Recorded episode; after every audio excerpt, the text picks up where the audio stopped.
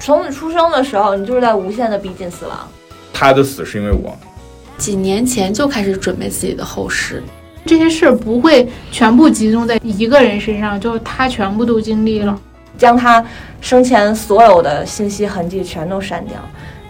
给你的宠物做克隆，躲避，不想去现场，就特别害怕，必须要大声的哭，哭一路。我是希望能有质量的活，在有限的这个这个日子里活出来尽可能无限的可能。Hello，大家好，欢迎收听今天的围炉 Talk，我是小杰，我是老孙，我是瑶瑶，我是河豚。嗯，今天我们聊的这个话题就稍微沉重一点，就最近一部叫做《人生大事》的电影，就是也正在热映中嘛。然后这个电影可能讲述的一些关于生死啊，或者是殡葬行业的故事。除了生死，人生别无大事。但是从古至今，中国人好像对死都表现的就是比较态度比较回避，我们就没有那么多的勇气去消化这个死亡带来的恐惧。然后今天呢，我们就直面恐惧，来谈一谈离别和死亡。就是大家都害怕死亡，或者说害怕面对死亡吗？害怕的，这个我我是非常的不敢想的。但是我觉得。我成长的一个标志吧，可能就是面对这种离别、这种死亡。因为我其实我我我感觉我还是比较幸运的，就是我活到现在，我还没有经历过任何一个身边亲近的人的啊这种事儿。呃，唯一一次经历的是什么？就是我的一个我的宠物猫，我养了十三年，然后最后得了，呃，也是因为我我当初也没有太一是我没有我想象中那么专业。二是，我觉得我对他的关心也不是太过这个，就是是那种爱的那种表现的关心，可能也更多的是一种，呃，该就是有时候会忽略他吧，就是没有发现他的病情，等到他特别严重，就是出现那种躲在角落等死的那个情况，我才就是恍然大悟，发现他病了，然后就去带他看病，治好了之后，医生说就算。治好啊，大概要一年。治好之后还要只能有半年的寿命可活，最后就只能选择安乐了，因为实在太痛苦了那个过程。一年的治疗基本上都要住院，然后住完了之后其实也是无力回天。大概半年之后，他会因为肾衰竭死亡。当时就是全家人都没怎么在，只有我自己一个人处理这个事儿，确实崩溃了。当时特别崩溃的。后来基本上有那么一两个月时间嘛。呃，不能看任何的这个跟宠物有关的东西，只要一看就哭，只要一看就哭。然后到现在，其实我也没有太释怀。如果说这个稍微有一些些，呃，讲到跟宠物离别有关系的事儿，其实我还是会流泪痛哭。然后为什么？其实我我一直觉得说这个事儿是因为我的一个失误，是嗯，在我心里是觉得是最后可能是我杀了他，因为。呃，首先他生病的时候我没有发现嘛，最后又是我，因为他是一个生命，他也没法决定自己什么时候死，自己以什么方式死，是我替他决定了安乐死这件事儿。反正就是让我觉得，就是他的死是因为我，我一直其实，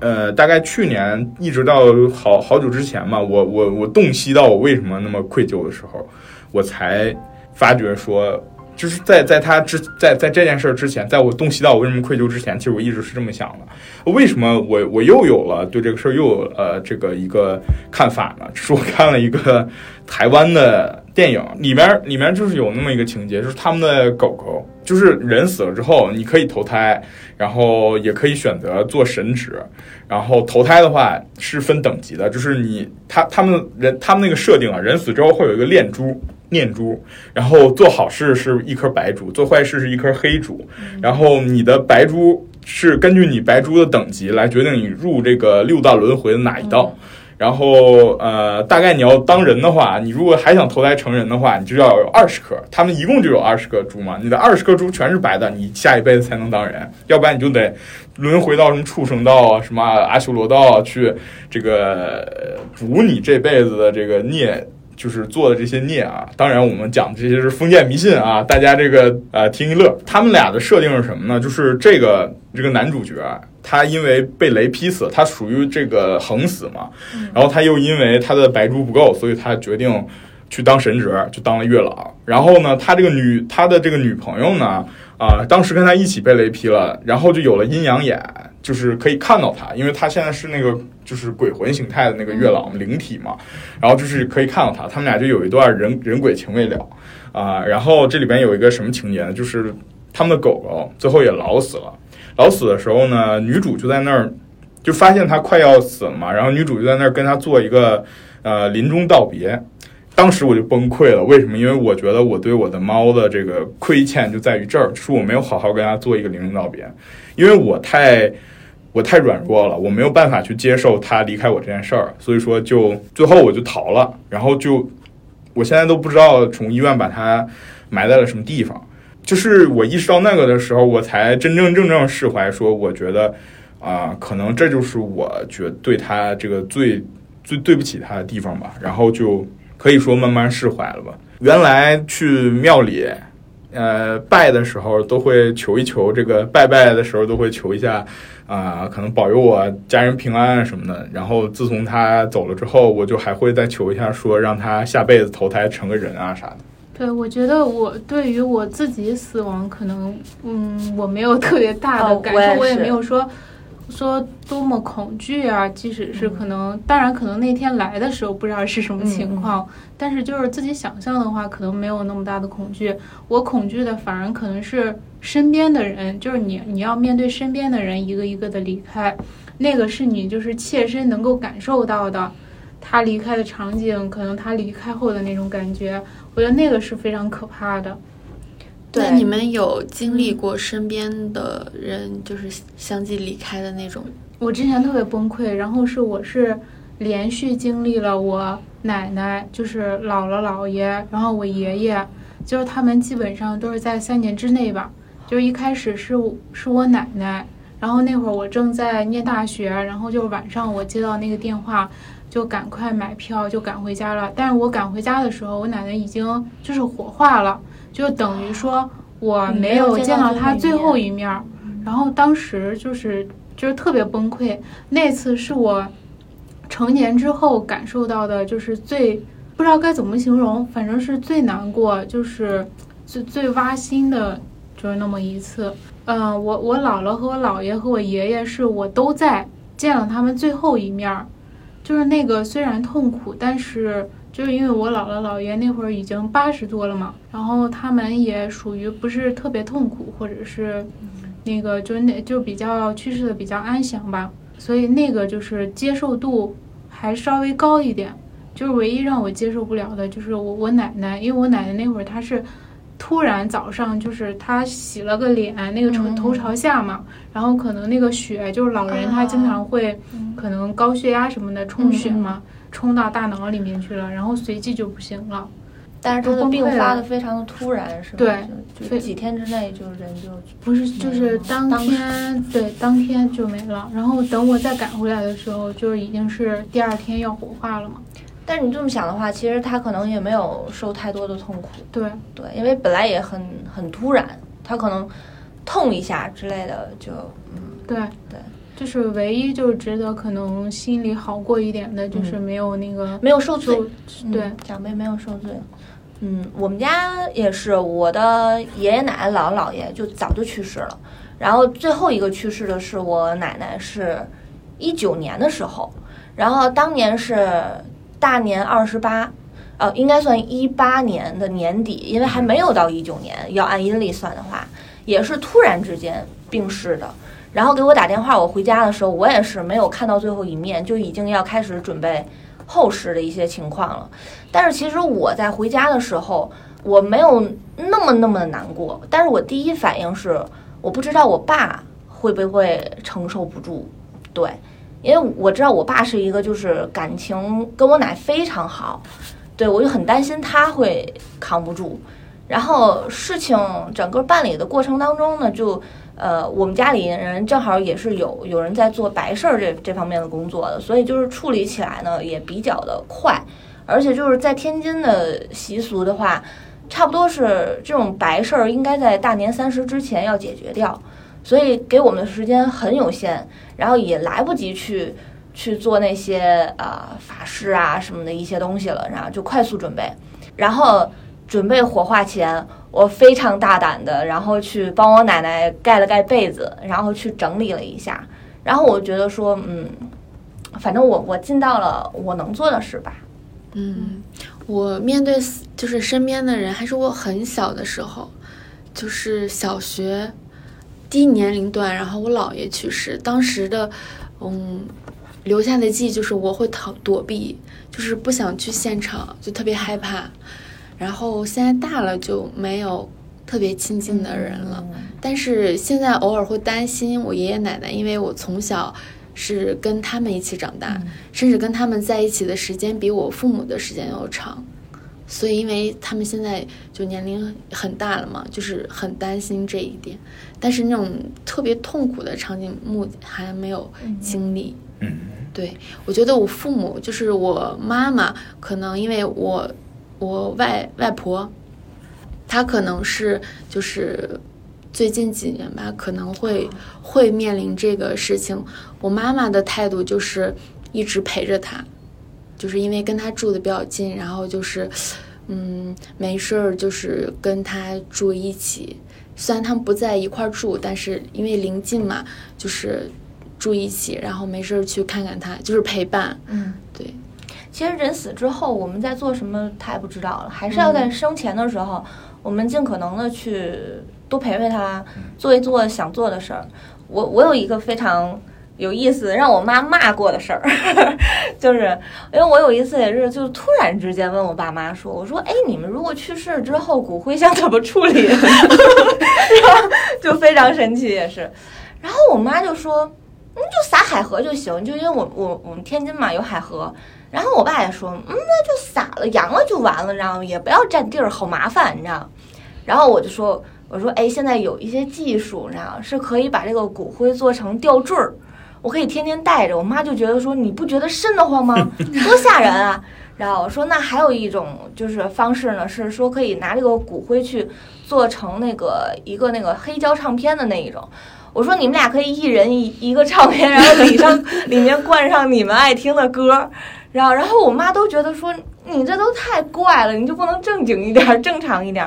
但是我觉得其实这些都是一种新型的一种纪念方式吧。嗯，尤我觉得尤其那个唱片很很有意思耶，就里面可以灌上他们喜欢的歌。如果真的以后有一天我想起他们的时候，然后放这张唱片，应应该也不错。但是 晚上放起来多少还是有点儿。哎，我是真的对这类，就是嗯，我可能胆子稍微大一点，在于就是人真的没了之后的这些，我都比较敢触碰。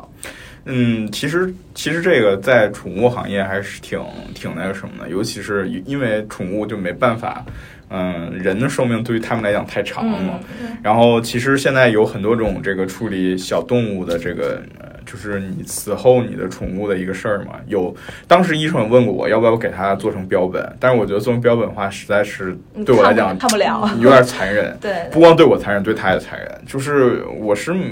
我是希望它一直陪着我，但是我不希望它这种方式。啊、然后还有最新我我这是最近才看到的，就是说给你的宠物做克隆。就是你的宠物它，它的寿命是是是有限的嘛？嗯你通过克隆就可以让它寿命无限。就是它快死了的时候，可能你就培养一个新的它的克隆体，然后你让它就是就是再重新养这个克隆体。对这种我花费但 这种我接受不了哎。为什么？它不是真的它对，就是我我觉得那个是 copy 了但一个，就但是其实这个就是在一个嗯生物学领域，他们俩是完全一样的，他们是共享一组基因的。但这是合对法的吗？，对但是有有做这个对动物里面应该是合法的，但是它没有那个记忆，即使是它又做出来一个新的它，它没法传承那个对情感不。是它了。嗯，你对可能需要但是跟他重新培养对，但是你就是你你这不是有点像，其实就是在现实做一个时空旅行，回到他小时候。那我觉得不如 在什么 VR 啊、AR 世界里面啊，去元宇宙啊之类的，去去复制一个他。我觉得那种我可能会好接受一些。如果真的是克隆出来一个，我也可能也不太行。哎，一说这个，我又想起来一个新闻，就是嗯之前不是说马斯克已经把自己的这啊个，意识上传思，想上传到了这个网络里。其实，嗯，这种也也算是一种呃预防自己死亡的方式吧，还是还是蛮有意思的对，。因为现在会大家会用科技去去为自己做一些打算。嗯，因为我读过一个科幻小说，叫《国王与赞美诗》，它描绘的未来社会就是这样，就是有一家非常庞大的企业，然后他们建立了一个呃网络，然后就是终端型的网络，大家都可以把自己的一切的这个思想传到上面去，然后你的呃这个开篇就写了一个葬礼，特别宏大的葬礼，因为我很喜欢这种对撞的这么一个形式嘛。这个当当时介绍的葬礼就是说。他这个主角死亡的朋友是他的，是一个少数民族，就是蒙古族之类的，就是在那个世界里啊。然后呃，他要送他回草原参加一场葬葬礼，因为当时他们是一个非常先进的一个近未来的一个设定。然后呃，他回到草原之后，他们这场葬葬礼是要带着亲人的骨灰，举着火把，骑这个十八个日夜骑行，一直在草原上骑行，然后到一个神秘的地方，把这个把这个骨灰留在那儿，然后再再骑回去，然后大家再举行一个盛大的仪式来来来纪念这个亡者。当时就是这一段就给我看的起鸡皮疙瘩，非常的那个西藏的一些天葬、水对葬、火葬，对对对他们也是分不同的。就是非常的非常的一个宏大的一个这个东西，但是确实。像这种思维上传，然后也是刚才我们讨论的说克隆体是还是不是、嗯是不是你这件事儿，但是我我是有签那个遗体捐赠，因为我觉得说。就是这个这个身体要是还能有点用的话，应该也挺好的。就虽然我也签了那个眼角膜捐献啊，嗯但是我近视，我不知道 人家愿不愿意要，你知道吗？就目前人家是不会在乎你说你现在近视啊不近视这些，因为看得见总比看不见好。对对对，对你知道对，近视对就也比看不见好。对，说不定到他身上未必是近视的，我不懂，不太懂这些。然后我刚才还想到了一个日剧，叫《人生删除事务所》，就是很多人为自己的身后事做打算呢，他就觉得说自己的电脑或者说他的电子设备里存的这些东西，他不希望再被人看到，于是他就委托了这个事务所，如果就是连续好像是两到三天吧，他没有登录这个设备。去去登录他们一个也是一个连接他们终端的一个东西的话，那说明这个人可能不在了。然后这家事务所呢就会去确认这个人他的这个雇主是否还活着。如果真的去世了的话，他就会从他的终端去操作他的系统，将他生前所有的信息痕迹全都删掉。如果是你们，你们还还愿意留下吗？不过之前确实是有呃有一个这样的讨论，就是你的赛博遗产到底是这个归谁继承，或者说你你怎么一个继承方式？因为现在确实嗯。在那个法律上，就是这个遗产继承法好像是添加了这一部分，是就是你的电子设备啊，你的一些账号啊，最后归谁所有。呃，还有就是那种像比如说玩家死后，或者说用户死后，把它我的游戏账号，把它变，成一个纪念账号这种事儿，可能对我来讲啊，我不是太在乎这个事儿，就是，但是我我不是太喜欢，因为我觉得呃，可能他的头像是灰色，或者说这个人再也不上线了，反而更像是一种呃，在网络世界的死亡。而不是说他一直在，他一直在的话，可能啊，一直在不一样。对他可能就是哪怕那个头像旁边来个 RIP 也可以。对对对 对，哎，那你们想，就是比如我在各个平台上发过一些特别呃多的东西啊，哪个阶段，对对对然后就是我觉得这也是一种记忆嘛。对，那是我活着的印记。对对对是我活着的印记那你们想要就是到时候留下来给后自己的后人看吗？可以啊，对，我觉得可以我也我也可以留下。没有说看不不能看的东西，可能和闺蜜的聊天记录不能看，其他应该没什么问题。就比如微博上发一些东西，朋友圈儿这些。可以看嗯，我觉得这些都可以。这些我也都可以。我，因为这个东西其实就是作为一个别人了解我的途径。我我为什么不让让陌生人了解我，而不让我的后代或者我的亲人了解我？甚至可能他们也不想了解吧，就这个东西就在网络的海洋里就那么飘着了。但是你说，如果说这个假假如说啊，你你的这个这个，比如说我们的后后三代突然从家里翻出来了我的 iPhone 手机，那不是一个非常酷的事儿吗？我一定会留给他。我现在最近的三三部的手机我全都在，嗯，全都能用，充电器都完好无损。那我觉得你突然翻出来一个古董手机在用，就跟我们小时候家里翻出来那个傻瓜相机，然后现在再拿傻瓜相机拍，就是一样一样的一个事儿，就是很酷。对，因为我我家里也会有这种东西。我我家里我我爸就会留一些我奶奶、我爷爷的，嗯，他们生前用过的一些东西，然后就我爸这一辈儿，他们一共有五个兄弟姐妹，他们就会把这个东西就哎，你你留一双鞋，我留一件他可能生前常穿的一件衣服什么，就留一个念想嘛。嗯对，我觉得有有人这种牵挂的话，说明你在这个社会性上还没有真的死亡，有人惦记不算真的死，我觉得。对除非真的是有一天真的再也没有人记得你了，我觉得那才是真的。这有点像那个《寻梦环游记》那个对对主题，对，他那个，我觉得他那个说的就是就是这种被人怀念哈。你去嗯世之后被人怀念，对。如果你你在现实的生活中没有人怀念你了，你你才会在你已经往生那个世界里都消失掉了。我当时看那个片子的时候，也会觉得他说的真的非常的对。但不管就是怎么样，我觉得现代现在的人，包括咱们再长一辈儿的，然后可能就是在谈论这个死亡的时候，就没有像以前那么避讳了。嗯像刚才你说的，可能跟你爸妈就是讨论这个事，对。嗯，然后就是之前的时候，可能比较忌讳这个事儿，然后现在也有很多人嘛，就是在讨论要不要为家里的老人，或者是我们之后，就是要提前准备遗照这个问题。我倒是没有想说照遗照这件事儿啊，但是。嗯，可能随着年龄的增长吧，因为我觉得可能跟父母相处时间比较少了，已经因为不在一个城市嘛。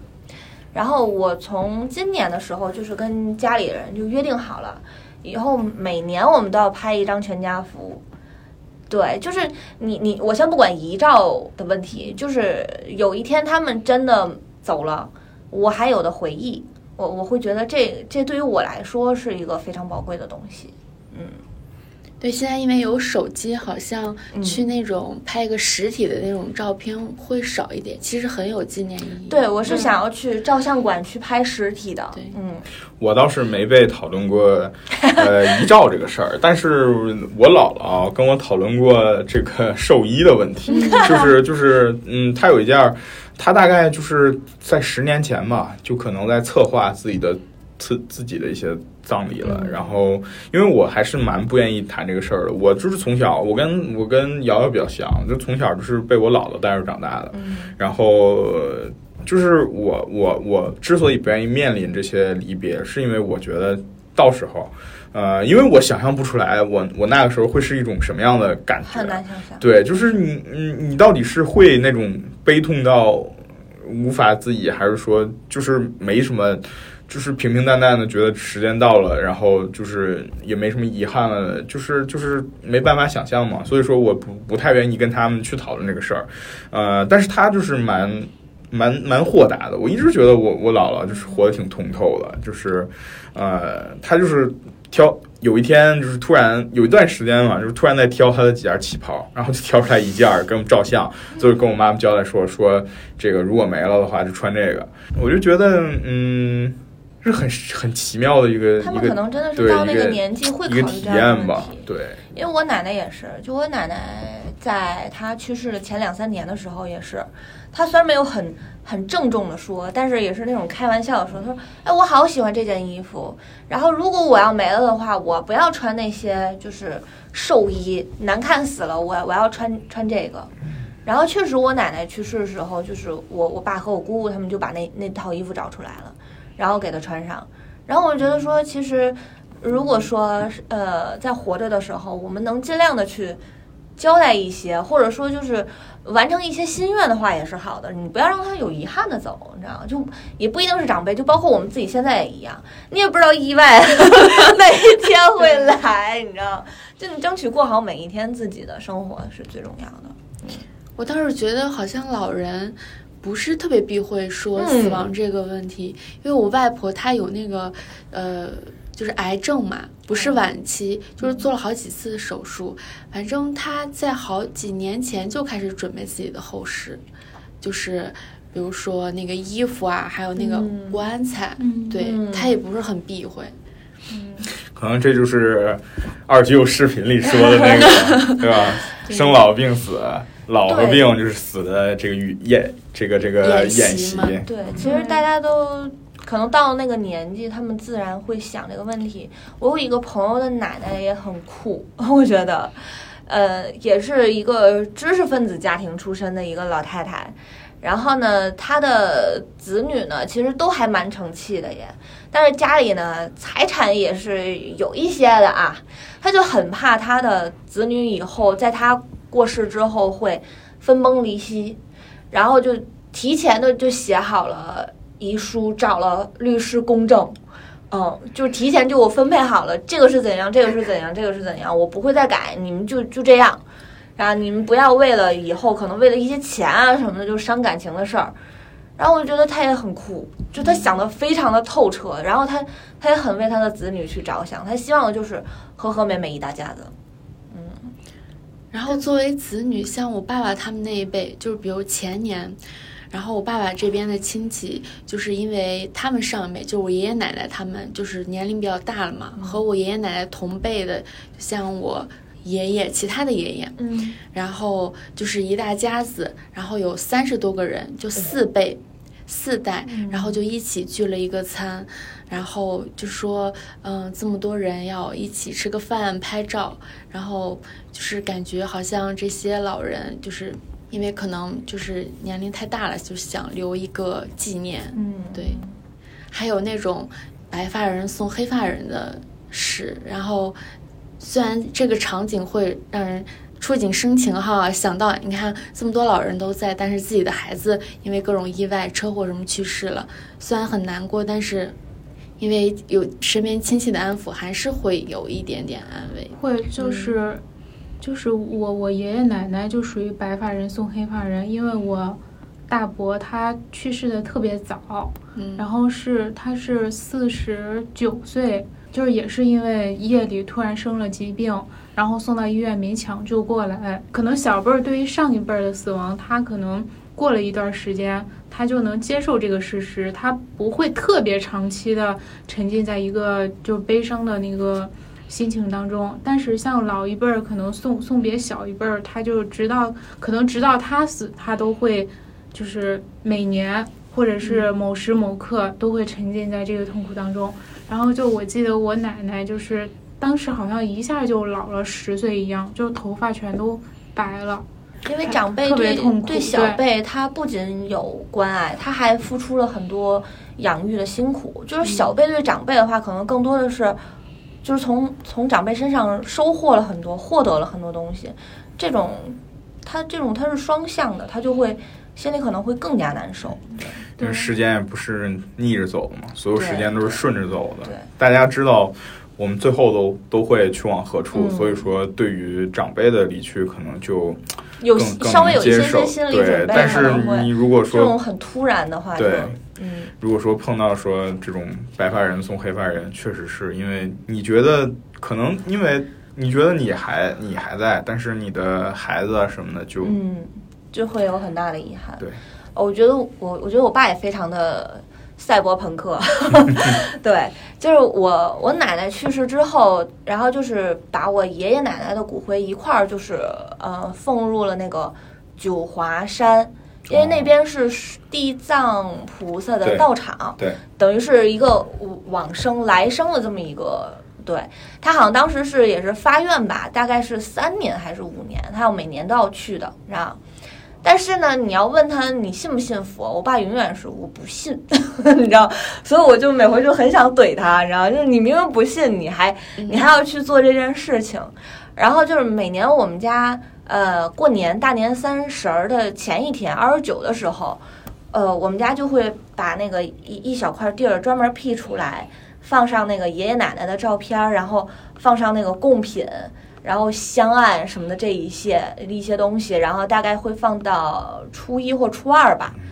然后有时候我爸会就会坐在边上默默的流泪，你知道吗？然后我就会我就会开他玩笑，也是，你知道，我说你这些都不信，你现在供奉他干什么？因为我爸清明的时候都不带去扫墓什么的那一种的，然后他他就是可能是一个很矛盾的那种，我既不信，我又我又很希望他们往能往生的开心什么的其实。中国人大概大部分非常实用的。都这样，对，就是你你就是求一个念想，对，非就算你不常实用的一信，个信仰。对，就算你不信，你也是会会去做希望对用自己的这个所谓业力反馈嘛，嗯。就是你都希望你通过我做了这些事儿，反而让他接受一些，因为其实，嗯、像尤其像佛教吧，就是他会，呃，他会讲说你信不信呢？其实都对吧？最后大家都会。佛祖爱爱众生嘛，所谓，啊、就是都会有一个，就是他的包容度比较高，然后呢，也比较契合我们的一些，因为它比较简单嘛，也比较契合我们的一些。今生来世你想求什么都可以。对，还是还是挺有意思的这个东西。对，说到这儿，就我不知道大家有没有参加过农村的葬礼，就是我我觉得不知道别处是怎么样的，反正我们山东这一块儿，就是农村，就是我特别害怕参加这种葬礼，因为它是什么呢？就是你可能你第一次去的时候，如果是你的那个。嗯，都不是不不用特别亲的人，反正只要是亲戚，你是小辈儿，你进去就是要哭出声的。嗯，是河北也是，对，河北也是是吧？嗯，就是第二天你再去的时候，就是还是要在那个灵堂前，你要要我们是要吊就是即使，是你不掉泪，但是你、嗯。就是你要哭出声的。但是其实现在因为哭出声是表表示你孝顺，这是一种这是一种这个形式嘛，就是尤其是长子长女，就是你最亲的那个人，如果说不哭出声，哭的声音不大，那就证明你的这个往生的老人他就不成功，他的一生他就不成功，嗯。子女也是不孝顺，家庭也就不和睦，反而就是就是有这么一种这个呃。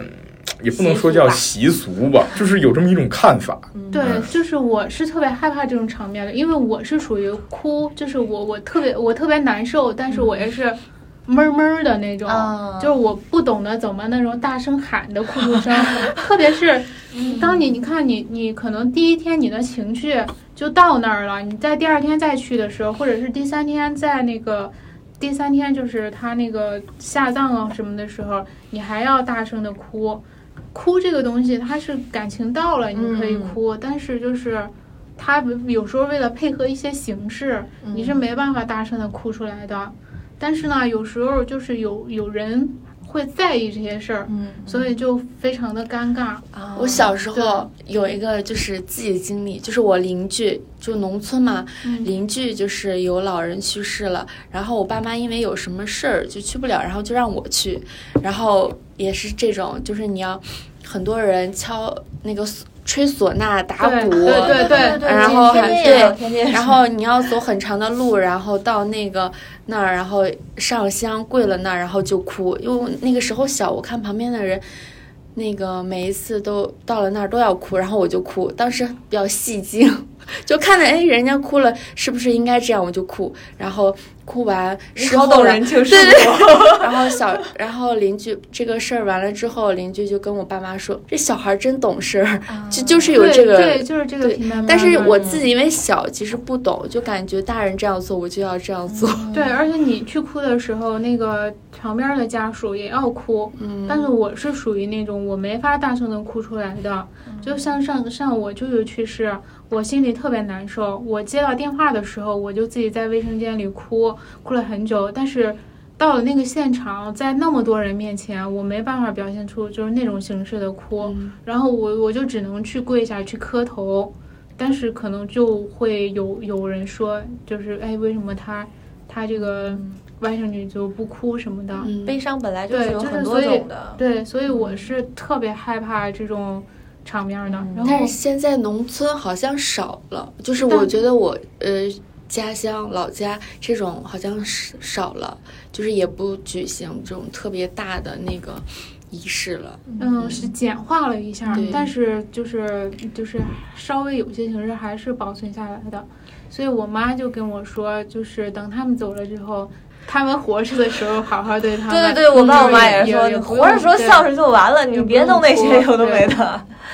哦，天津我不知道是天津独有的吗？嗯，天津除了要设这个灵棚之外，然后还要还要那个用纸扎扎那个牛和马。对如果是呃老太太去世就是牛，如果是老爷子去世就是是马马，嗯。还要烧了吧？对对，还要烧，然后还要提前一天要送路，然后不能走回头路的，然后去找一个大大的路口去烧，嗯然后就就会听到震天的哭声。对我对我对葬礼的印象就是乐队，因为有人会请，有的人家会请，有人家不会请，然后他们是喜丧的话对，然后，有的这个嗯。请的这个形式还不一样，有的人是只吹一天，有的人是要嗯。连吹，一直吹到。因为我们家的习俗，从我小时候开始，小的时候可能就呃守灵会守长一点儿，嗯。那个灵棚可能会待五天左右，嗯。然后后面慢慢就三天，然后到一天，就是呃守一夜灵，然后第二天就出殡这样。嗯。然后有的人就是出殡当天早上吹一段，有的人就是吹一晚，有的人就是连续吹，就是嗯人家不一样，然后你请的那个乐队也不一样。然后我就是从小就是听这些乐队，因为我小时候住在一个老小区嘛，可能就是碰到这种事儿，这个机会就多一点儿。嗯可能这乐队。嗯一定程度上也是我的一一种音乐启蒙吧，因为其实他们的那个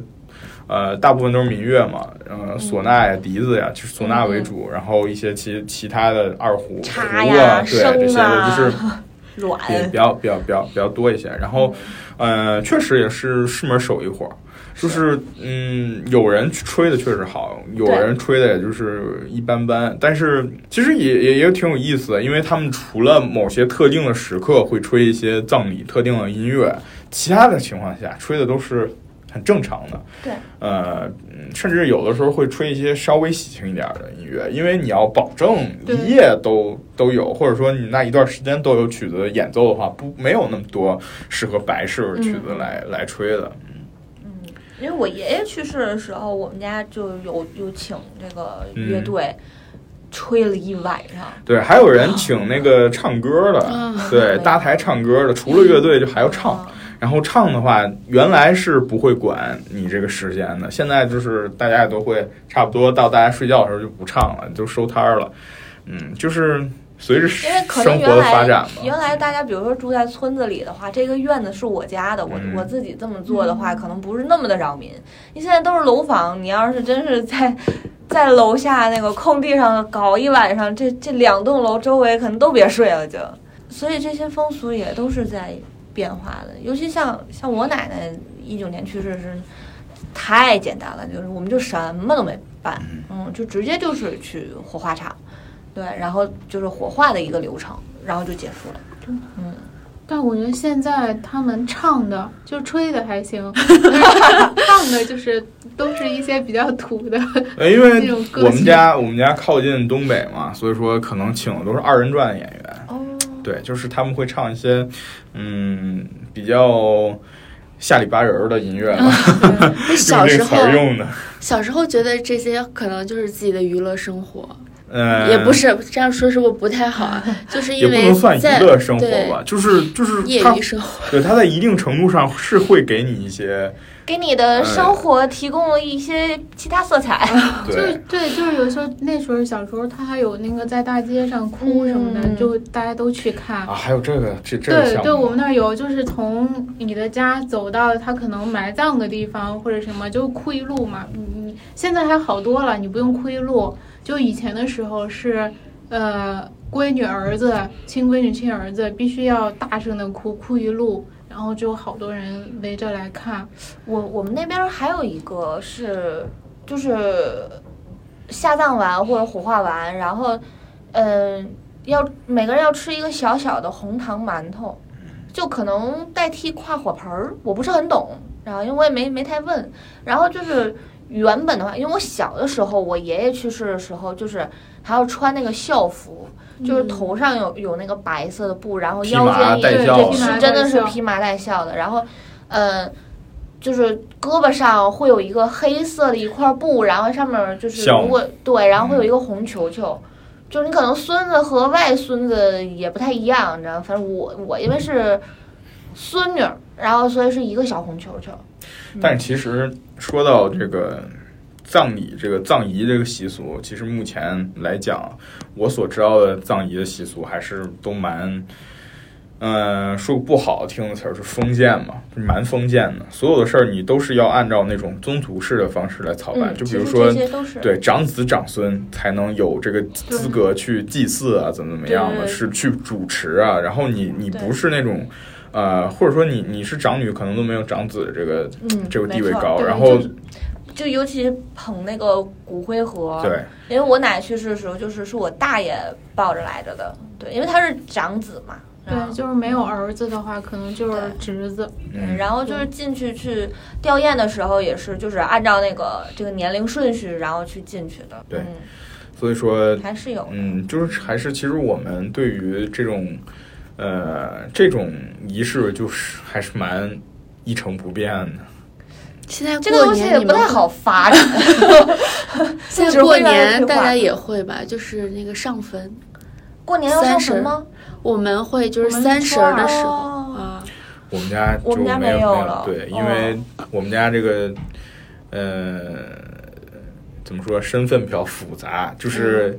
因为我爸爸一家是从东北这个这个迁迁过来的，他们大概我爸爸十几岁的时候跟着我爷我奶来到秦皇岛，嗯然后我妈妈这边呢，其实一开始也不是秦皇岛人，他们全家就是从从这个唐山乐亭过来的，嗯，然后这个呃，我忘了是乐亭还是丰润了，丰润啊，那丰润是有点像唐唐山话了。这个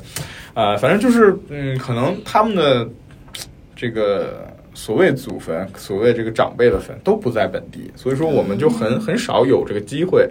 去做这件事儿。对，我觉得这些可能都源于以前就是怎么说呢？科学不发达，就是人对于未知的那个认识不够深刻，或者像以前认为有轮回嘛，死亡了之后可能有魂魄有什么的，所以要供奉长子长女，可能要要叫着要什么的。对，哎现在嗯可能就大家在意的没有那么多了。但其实现在也会追寻啊，人类到底有没有灵魂嘛？不是有说人的灵魂，人灵魂重二十一克嘛？然后就会有这个二十一克很多衍生的什么影片啊、书籍啊之类的。对我也看过。哎，我想说，就那个上坟的上坟的事儿，就是我感觉会加深人的这种家族观念，嗯因为每年那个三十儿早晨，我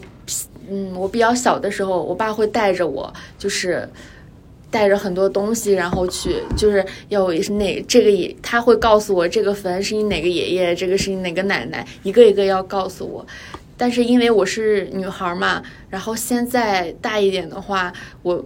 想去，然后但是我妈会告诉我，你那个你哪个爷爷会在意这个事儿，就说那个女孩就就不会不让去。对我我们家是我们家是女孩儿和男孩儿都统一去，因为我们家也没有男孩儿，就是我爸我爸爸的这边儿没有男孩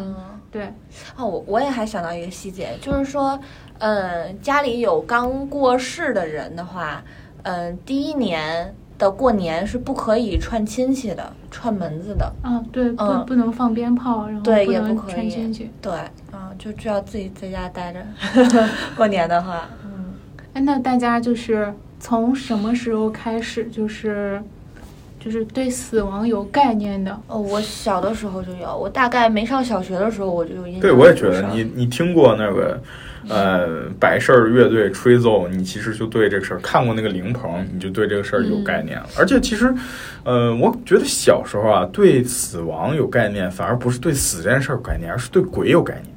啊，就是我，因为就是我从小啊，我小时候最开始有概念的时候，就是对鬼有概念。我对鬼的恐惧就是从小时候开始养成的。小时候一开始不怕鬼，怕什么？怕妖怪。当时看那个聊斋呃 吗？，不是不是，当时看《西游记》，对，就是害怕《西游记》的妖怪，因为有时候那个看的我有点魔怔，就是总觉得猛一回头，各种东西都能成精。对，然后 猛猛一回头，就就好像身后有这个黑影跟着你啥的，就给我吓得就是就不行了。然后其实就是在那个时候，然后就是真的是后面看了《聊斋》，我真的很小很小我就看过那种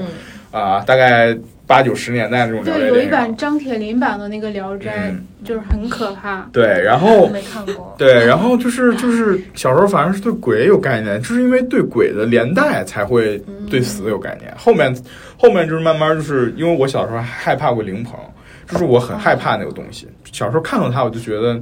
呃，心中有一种莫名的恐惧，然后我就会加快脚步，甚至说我把那块绕过去，我就不、哦不走那条路，然后再加上那个乐队，其实我看到了升官发财。对我一一一一直一开始一直对这个事儿是有一种抗拒的，嗯、然后最恐怖的事儿是什么事儿？其实，呃，也不能说最恐怖吧，就是让我内心觉得比较复杂，没办法接受的就是，就是你认识的人忽然就那什么了。我大学的时候有一个师姐，虽然说我没见过面吧，但是我们呃我有听我师兄介绍过她，然后有有知道她长什么样子。这个师姐很不幸得了抑郁症，然后她她又住在一个两人寝，可能她室友不在的时候，她就有一天就自杀了。对，然后被发现在那个宿舍里了。当时也是学校里的一个见闻嘛，然后我们又是同学院的，可能就了解事儿更多一些。然后当时你会觉得说，嗯，这个事儿给你的冲击就是比任何的这种影片里的死亡啊，平时见的灵棚啊，就是更更更让你对死有概念一些，因为就是一个你知道的一个人，然后他就鲜活的人对他就这么就就那什么了，然后你身后可能还要面临一些流言蜚语，嗯，对，啊，那我可能比你还小，我那个时候还没有上小学，就是邻居家有一个叔叔，在我印象当中是一个长得很帅的叔叔，就是说话也很有趣，啊，然后经常会串门子的那一种。呃，那个年代就是九九十年代初嘛，然后会去广州做生意的人，就是一般都是会很灵活的那一种。他的死亡就是一是对病，我我有了一个非常深刻的印象，另一个就是毒品。对他就是因为经常，呃，那会儿下海做生意，可能就是接触到了一些不三不四的人，然后染上了毒瘾，就是人就逐渐的消瘦。就我是肉眼可见的，我每一次再见到他，他的他的样貌都在变，就是从一个帅帅帅的叔叔，就变得跟一个只剩了一副骷髅架子一样，知道吗？等最后一次见到他的时候，他就已经是躺在病床上，他已经是得了脑癌了，我不知道是被毒品侵蚀的还是怎样的。到那个时候，我就是真的觉得他他他可能要死了。果然是后来就是没有没有很长时间人就没了，就被病痛折磨的以及毒品折磨的，就整个人都不成样子了，这让我觉得非常的可怕。那是我第一次就是对死亡非常的有印象，而且我我从那我就知道毒品这个东西坚决 不能碰，太可怕了，就让一个人变化能这么快，可能也就一年多吧，嗯就我也是邻居的一个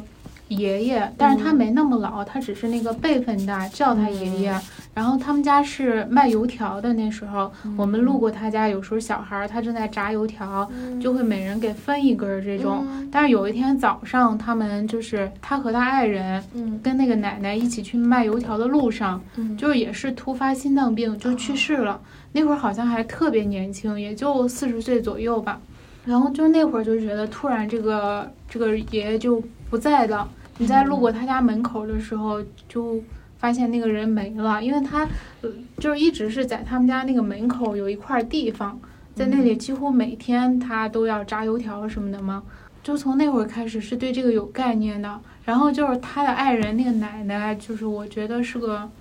怎么形容呢？就感觉他的一生真的可以拍拍一个电影，就是比活着还还还惨的比二那种。舅还还值得哈，对，值得在 B 站看一就是看。他属于那种中年丧夫、晚年丧子，晚年丧子，然后他是幼年丧母，就是他从小是没没好多磨难对对，嗯，然后后来又又丧夫，然后等到他那个就是年纪差年纪大的时候，他女儿又得癌症去世了，嗯然后他还有一个小女儿，就是跟一个人结了婚之后嘛，就是一直都没有怀孕，没有孩子，然后那个男方就觉得是他的问题，就一直要跟他离婚，就一直闹，嗯，反正就是闹得特别不愉快，也特别的糟心。然后后来这个女儿实在没办法了，因为那个男的就因为这事儿也不回来，嗯，然后就是两年之后起诉了离婚，嗯嗯就是感觉是历经磨难，终于把这个婚离成了。离成之后，后来就是又又再嫁给别人嘛，就是很快就怀孕了，就说明哦根本就、男的的问题，对，就根本不是他的问题。然后他的小儿子也是结婚之后也是不久就离婚了，反正特别多的磨难。他自己晚年的时候也是得了癌症，而且是那种非常痛苦的癌症，但是具体什么我我现在记不清楚了，就也是在特别痛苦中去世的。然后有一天他就跟我妈聊天嘛，他就说，就是他就说我这一辈子经历的这些东西。就是感觉都没有几个，就就是这些事儿不会全部集中在一一个人身上，就是他全部都经历了。唉，嗯，就是那大家就是幻想过自己的葬礼嘛，说点开心的。这真的是，我就希望他们要在我的坟头蹦迪，真的老姐妹们都给我蹦起来。我就有我，因为有看过那个，那么外国人写的那个墓志铭嘛，就是还还有想过说我也写个搞笑的墓志铭。然后小时候还想过说海葬，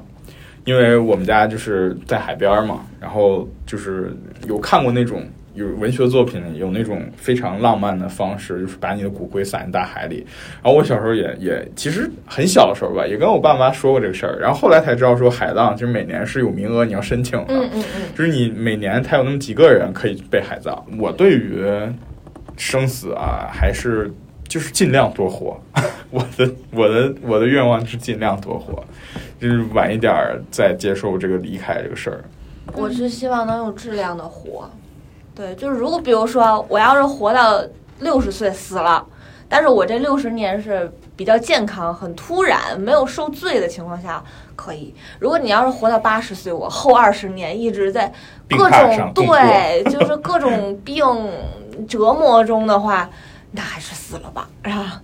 而且，嗯，反正我我对死可能，我对别人的死看不开。我如果是自己的话，就目前而言啊，我还是能看得开的。对，也不需要什么什么骨灰盒啊，什么什么的，你知道吗？就就就随便吧，然后。而且遗体捐献是人家帮你火化哟，然后 同志们省了一笔火化费哦，然后还能做一些有意义的事，我觉得就还挺好的。而且就是希望，如果是能记得的我的朋友们，可以去呃小酌两杯啊，吃个饭啊，聊一聊，就是我活着的时候跟大家之间的一些羁绊，我觉得就够了，你知道就不不太重要。对，就是你们也那个再再玩一下剧本杀，然后然后就直接我扮演一个死人，对对对，以后以后我就是那个被杀的那个人。对，我觉得我就想要一个好看的骨灰盒。再设计一个人生大事里边就有一段，就画了一个骨灰盒。嗯，对，我看了那个片段，好梦幻的一个骨灰盒。对，然后在我在我的那个坟边上种种点花呀啥的。我就想海葬也就很浪漫，然后到时候你看，难怪海葬名额不够，大家都想海葬。因为海葬真的太浪漫。对，可以树葬啊，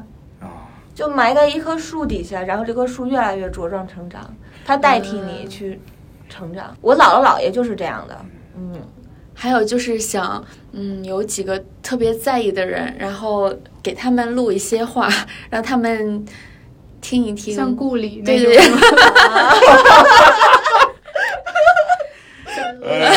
在死 中来，笑死了。留下一些声音，嗯，也可以，因为现在毕竟技术这么的发达，嗯，说不定到咱那个时候，咱也像马斯克一样，已经能上传自己的意识了，人均都能上传。对，我就那天还想呢，就是以后再有什么帅哥开演唱会的时候，能去我的那个那个墓地上那儿给我投一个大。你的爱豆，那你的爱豆永远得是二十岁左右的，对对对，老爱豆可能蹦不动了耶。我老了之后，说不定会也也是喜欢二十岁的。啊，没有人永远二十岁，但是总有人二十岁。对对对，就投一投一个大屏，全墓地的老头老太太就一起嗨，还挺好的。嗯，你说到那个时候，就是怎么葬啊？这个东西，因为人越来越。死掉的人越来越多呀，往哪儿放？没准到时候海禁就海海葬就开禁了呢，对吧？大家排着队，这个坐着船投 投身到大海中，回到人生命的起点，说不定还有什么那个什么资源循那个循环。你看，就像那个麦秆儿什么的，它不是可以再到别的东西，就这样循环。能咱能不能那个拿骨灰缓释那个核污染，然后废水之类的？如果这样的话，我说们对地球一说这个，我想起来最近黄磊演那个电视剧有个片段，海清他去把他爸的骨灰撒到河里，然后他站在上风口，海清上在站在下风口，他一撒撒了海清一脸。反正不管怎么样吧，就是希望大家就是不能说在有限的日子里，反正就是活活在当下，然后就是积极的面对一切，做一个合格、积极向上的打工人。也可以吧，孝顺父母，在有限的这个这个日子里，活出来尽可能无限的可能。其实就是活一天少一天，你就是从你出生的时候，你就是在无限的逼近死亡。对嗯我觉得就是除了生死，就是人生别无大事。我觉得说的还挺对的，就是嗯面对生死的时候，就是你生活中一些可能小挫折啊、小什么的，都都不是特别的重要了。就大家看开一点儿，不要太焦虑，想躺平就躺平，想奋斗就奋斗，哪怕就是天天仰卧起坐。对我上一秒躺平，下一秒奋斗也也没有什么的。你自己觉得精彩最重要。对嗯对，